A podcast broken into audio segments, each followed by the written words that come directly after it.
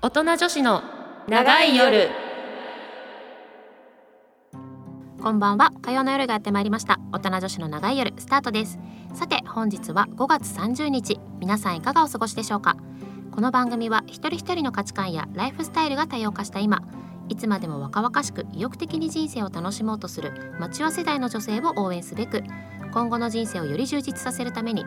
人生の第2章を迎えた大人の女性へより深い性への理解と自分自身の心と体の解放をテーマに皆さんの明日が少しでも前向きになれるようお手伝いをするちょっと大人な女子トーク番組ですお相手はバツにシングルマザーのマサルと5月30日に生まれた有名人を探していたらすごい人数がいてびっくりした相沢京子でお送りいたします そんないっぱいいるんだいやめっちゃいるよこれ何これクワコでアナウンサーわかるクワ NHK のクワコ真帆アナはウいンサはーいとか、はいはいはいあとスピードの上原さんとかあ上原貴子ちゃんかなあそうそうそうそうおーおーおーへーあと花子の岡部君とかあー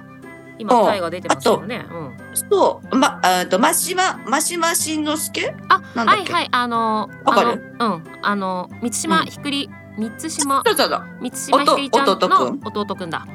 あそう、へーあとね AV 女優のうん菊里愛ちゃんっていうの私知らないな 私知らない なえー、あ結構多いんだ5月30日ってそう福士福士蒼太くんとかもそうだおーいるね結構えー、すごいねあー結構いるんだなそいるうよくねあゴミゼロ運動っつって小学校の時と かやってましたけど語呂がねでなんかそうさそうそれ語呂って日本人だけあれ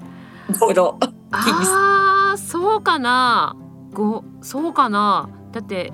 どうなんだろうあんまでも聞かないえあーどうだろうだってさうん、アメリカの人って語呂あんのないかあわかんないその単語によってあーどうだろうあーそっかどうだでろもうねそあんまそういうのないかもねだようね、んなんかそんな気がするなんとなくうんこう車のナンバープレートとかみんなさあー2525とかニコニコニとコかニさコとかねあー、うんはいはいはいはいたまにさ1122 1122うんうん、いい夫婦、あいい夫婦あーはいはいはういんはいあって、うんうん、それ見るたんびに「本当かよ」 って思っそんなダーク京子さん出てくるんだ。たわあれ見るたんびに「え本当かよ」っていつも思う私もうあ、そうなるほどね。へーだってうん見せびらかしてる感じしないあ、なんかでもそうね。そうやって言われたらちょっとへーってなるね。ふーんって。ああ、そうですかみたいな。確かにちょっとなるかもしれないそれそは。うなるのよへーだってさ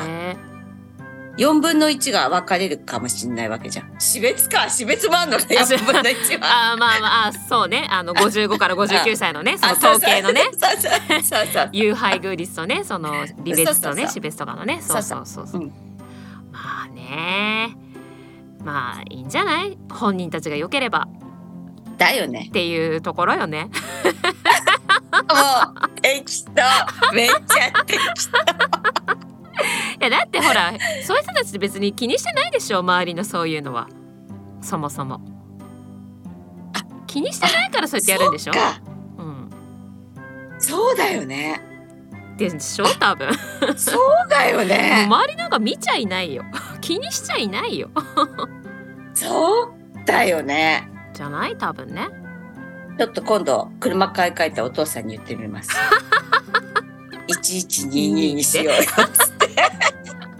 却下された。散々散々ディスってたの にまあまあねあの自分たちが良ければいいんだと思いますもんそうです。はいそれが一番でございますからわはかいりました。はいまあそんなわけでねちょっと今週もれいちゃんお休みなんですけれどもはい、二人で健康だから大丈夫よね、れいちゃんね。ね休んあでるそうけれどいちゃ健んねち康。ょっとねお忙しくてお仕事がねそうちょっとお休みしてますけれども、はい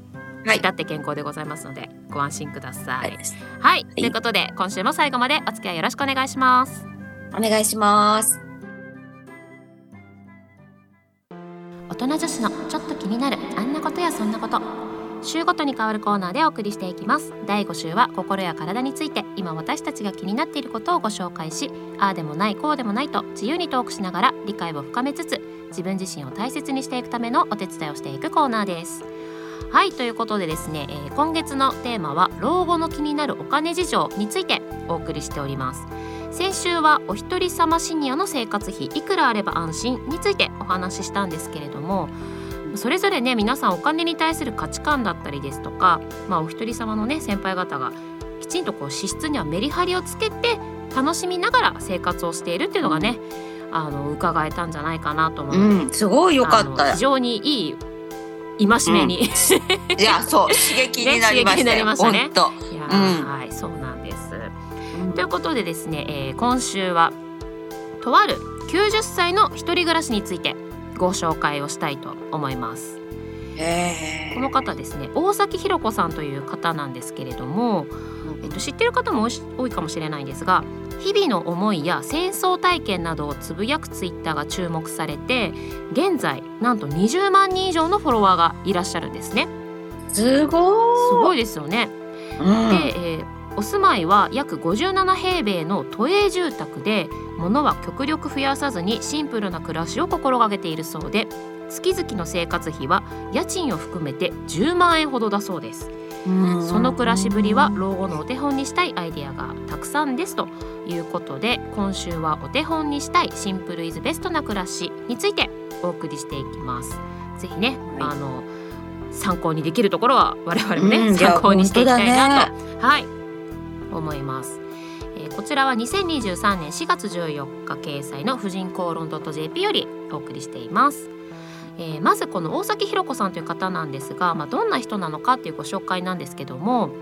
90歳にしてツイッターで20万人以上もフォロワーがいる大崎さんなんですがなんと78歳でパソコンと出会ったそうでこのことがきっかけで人生が劇的に変わったとおっしゃってるんですね。パソコンがあれば海外で暮らす娘さんと無料で国際通話スカイプかなきっとができることを教わってさらに Mac を購入すれば Apple Store のパソコン講座が1年間9800円で通い放題だということで週1回3年間銀座に通い続けたそうですへえ。その回やってパソコンを覚えただけでなくお友達もできたとおっしゃってますそしてさらにせっかくパソコンの使い方を覚えたのだからとツイッターにも挑戦されたんですねお友達とお互いにフォローし合ったものの34人なのでその時あまり面白くなかったそうなんですねそんな矢先に東日本大震災が起きました何日も電話がつながらない中ツイッターは使えたので娘さんとも連絡が取れそのうち福島第一原発の事故の件でふつふつと怒りが湧き東電や政府の言うことは大本営発表と同じとツイートしたところネットニュースでも注目され78歳老女のつぶやきと取り上げられましたそこからものすごい勢いでフォロワーが増えていったそうですその後戦争体験をツイートしたり後期高齢者という言い方が嫌だ私は後期あの高いにあのき貴婦人の木にこうか香るに霊人の霊に者、うん後期高齢者とつぶやいたことで反響が出て版を出しませんかというお声もかかり人生が思わぬ方向に開けていったそうですということでもうなんかそもそものアクティブ度が半端ないなっていうところなんですけども、だってますずごいね。 78歳でパソコンを習おうっていうこのそ気持ちがすごいですよね。う。うん。なあ、どうやって出会ったんだろうねって思うよね。そうだからその娘さんが海外にいらっしゃるっていうのでうん。パソコンで要はスカイプで無料通話が国際通話ができるっていうことを教わったところからなんでしょうね。そういうことってことは娘さんが勧めたってことじゃん。あそうそうあそっか娘さんから教えてもらったそうみだたいよで、ね。ああ。でそのでもさらにそのあー Mac だったらその私もこれ知らなかったですけど Apple さんのパソコンコースが1年間9800円で通い放題っていう情報をねちゃんと取り入れて、週1回うん3年間銀座に通い続けたっていうすごいそれよもね。すごいですよね。そうなんだろうその さ、うんパソコンでその海外に暮らす娘さんと話ができるって言ったらさ、一つの操作しかもう覚えられないじゃん。ね、そうそうそうそう。うん、で、普通は覚ねえたくもないしさ、うんそう億劫になっちゃいますもんね。あそうそうそそうなんですよう。それこそパソコンなんかしまっても うさ何オブジェ的になっちゃうのがになっさ、ちゃうね、そう。そうなあもんですよともとじゃああれなのかな活発な人なのかなこの人ね。まあね、そうアクティブな方なのかなっていう気がしますよね。ね。でそこからさらにツイッターもやるっていうのがなかなかいやすごいすごいね。うん、やっぱそれか震災で繋がんないからってことか。まあそうそうですね。ツイッターはねその電話がつながらないけどツイッターだったらこうやり取りができたっていうのでいうのも大きかったんでしょうけども、まあ、そこからそういうねつぶやきををしていったっていうことなんですけどもうんすごいすごい方ですよ。いやすごい。うん、でやっぱそういうさなんていうの、そ何かをやろうと湧き上がるエネルギーがあるのがすごくすないごいですよね確かに、そうなんです。それが湧き上がるぐらいのやっぱりさうん体と心じゃないとダメってことだよねダこメっれてことですよね。ね。そうなんです。ただそんな大崎さんですね、実は70代で胃がんの手術も受けていらっしゃって、そうなんだ。そうなんです。病気をしたことで心を健康に保つためには体の健康も大事と痛感したとおっしゃってるんですね。そあーこからウォーキングを毎日の習慣にされたあーそうで、体の健康は心の健康にもつながるということでね、もうごもっともです。今月すごい言ってるけどやっぱ健康が第一っていういや そうそうこの3週4週すごい言ってるけどやっぱ健康が第一っていうことをね改めて思いますよね。もうつながってるよね体と心がつながってるそう、うんそれですそれそうなんですよいだからやっぱーなんかでこれだけ70代で胃がんの手術まで受けるとやっぱそこからこうなんていうのちょっとやっぱこうようん弱っちゃうというか、せねいやそうそうそう気持ち的にあんまりこうね、うんってうん、なりがちなイメージですけどそこからさらにウォーキングを毎日の習慣にするっていうぐらいやっぱり魅ね力的な、うん、逆にそのマイナスな出来事がうんうんうん反動になって、プラスにっていうねうんところですなよね。ったっていうことだよね。えーすそごうすごいすごい人なんです本当に。いねそうで実際の暮らしぶりっていうのもちょっとあの紹介されていて、えっと、うんこれは実際大崎さんがおっしゃってるんですが物が溢れていると空間を美しく保てないしつまずいてあー転ぶ危険もすっきりした空間に季節のお花やお気に入りの小物を少しだけ飾るととても映えますよとおっしゃってますね。いやごもっともごもだよっ。ともなんですもうね本物当がだね溢れていると空間を美しく保てないってまさにね本当にもうね家族みたいたら無理な。確かにねそうどんどんどんどんごちゃついてきちゃいますからねあそうそうでもわかでるわもそ理の想はこれですよねいや本当もののすっきねりしたそう空置かな間いっにていうそうそうそうちょっとなんか小物があるっていうねね本当素敵よでねすよ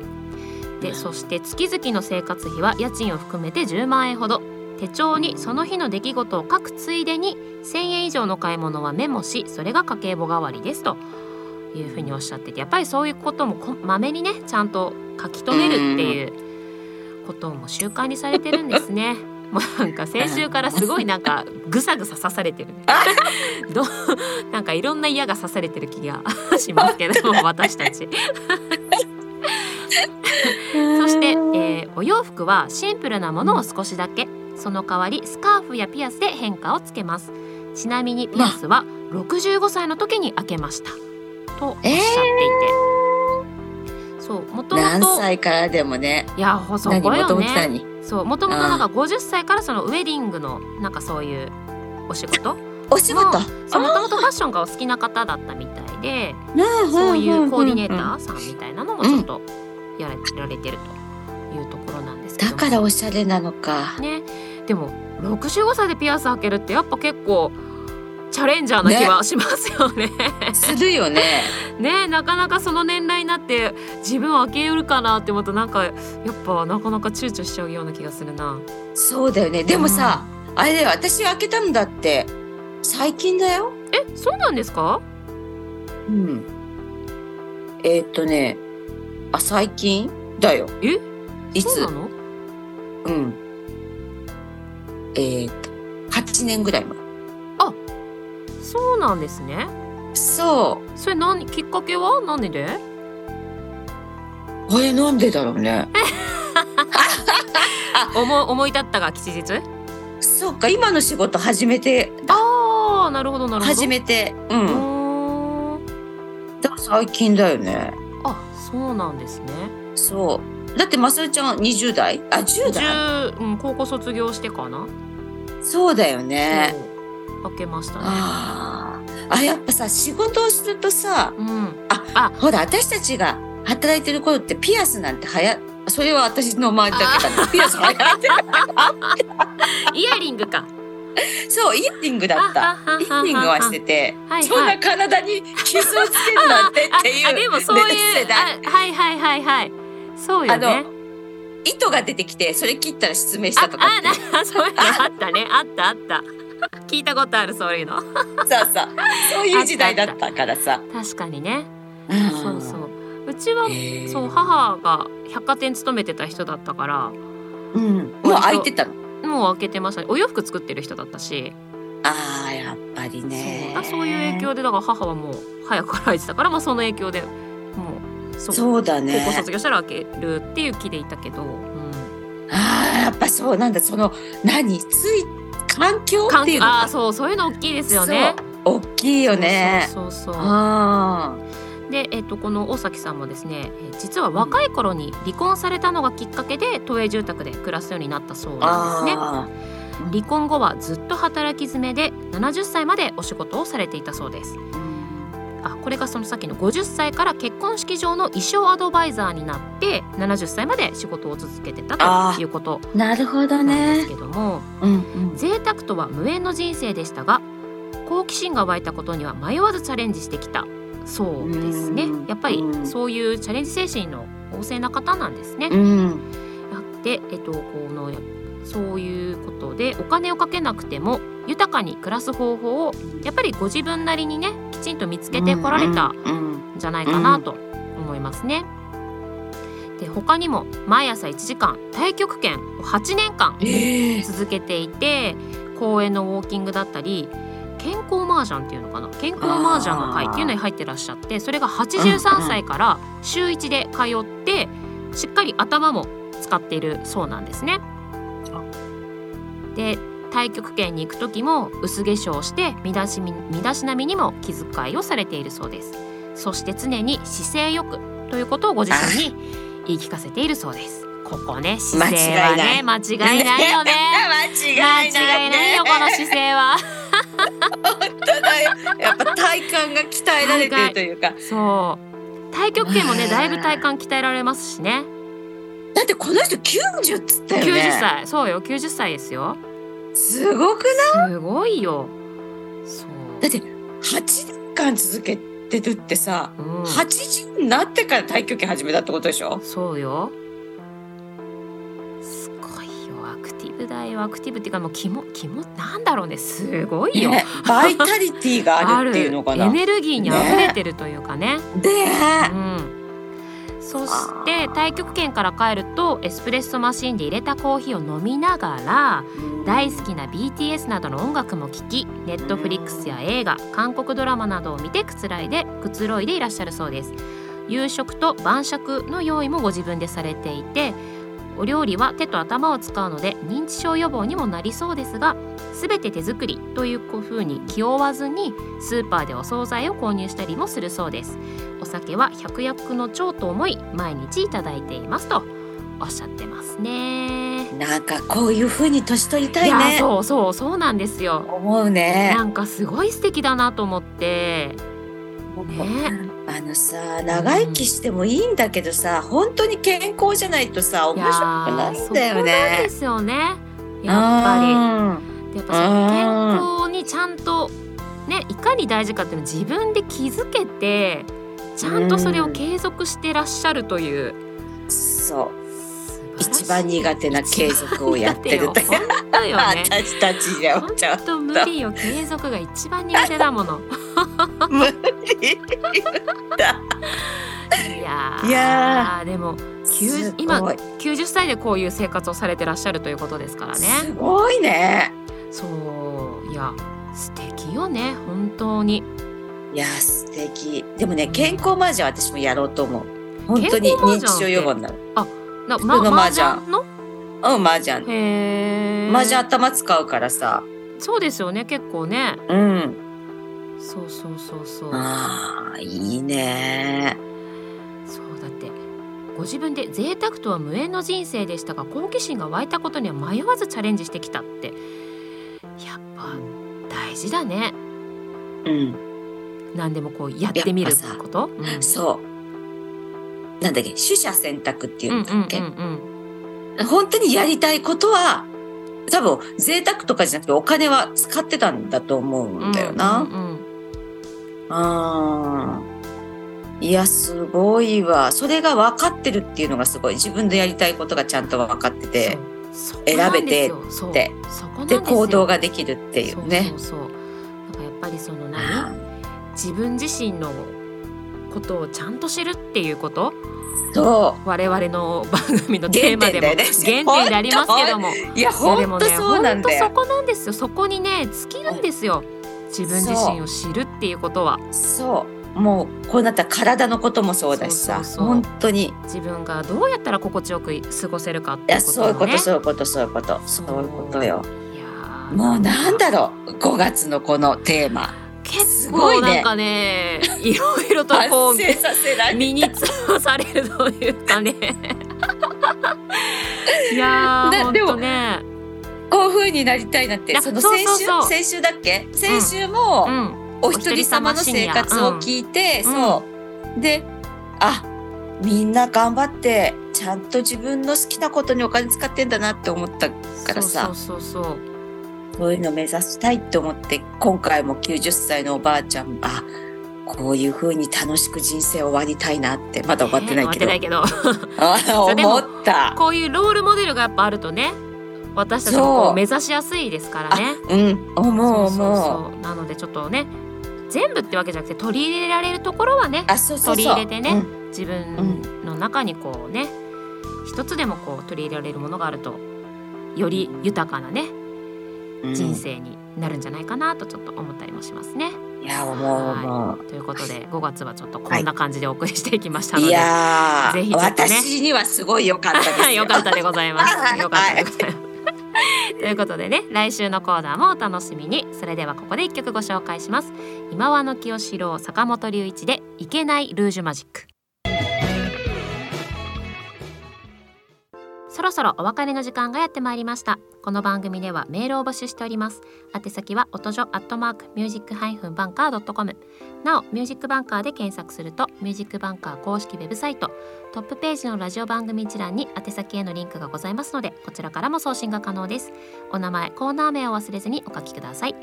はい、えー私たちアメブロにて大人女子の長い夜というブログをやっておりますそちらもぜひ検索してみてください番組ホームページの Facebook からもアクセス可能ですはいということで今週の放送も以上となりますがいかがでしたでしょうか、いや5月はですね本当に全ての回が私心に に身につまされたっていうのなんていうのああそうだなーって今後改めてねうんそうなんだろう今ってさ本当にまだ子供もいたりするからさ、うんうん目の前のことをやっていやくしかないんだけ精一ど杯だったりねしますよね。そうんどうしても。でもああやって先輩たちの話を聞くとうさ、ん、ああ、そういうふうに年取りたいから、今からできることをちょっとずつ自分のためにっそれてです。思った。それです。まああの、やっぱ急にはね無理だから。そうそうそうそう。今からでもね少しでもできることをこうやっぱうん取り入れていくっていうことがやっぱ大事なんじゃないかなと思いますよね。うんそういやでもまずは今回ね、うん、無駄遣いをやめる。そこねそう 収支とね収入と収支のねそう収支ちゃんとね把握しないといけまいせやんから本ね当そう本当うそん、う思いました、うんそうもう無駄なものは買わないの必要なものだけ買うのそうそうもうもうね毎週テ言ィッってるシュこがれ安いティッシュが安いからってねあるのに買っちゃダメそうあるんなだんだよっていうから買わ話なくていいの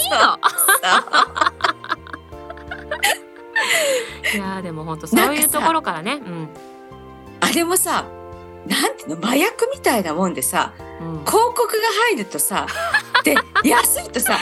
買わなきゃって恐怖深いね買わなきゃいけないんじゃないかっていうあそうでもうそれがこうね癖になってるんだよ ねあー一回そうなっちゃうとあー麻薬だね 麻薬 だよトイレットペーパーの麻薬だよまあトイレットペーパーなんかも今気をつけま高すいからね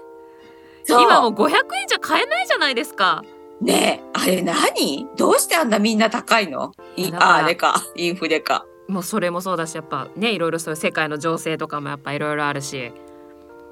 だよねーこれから大変だよちょっとね本当だね時間がないから終わる ねあはいあということでお相手はマサルと相沢京子でしたそれではそれではまた来週引き続き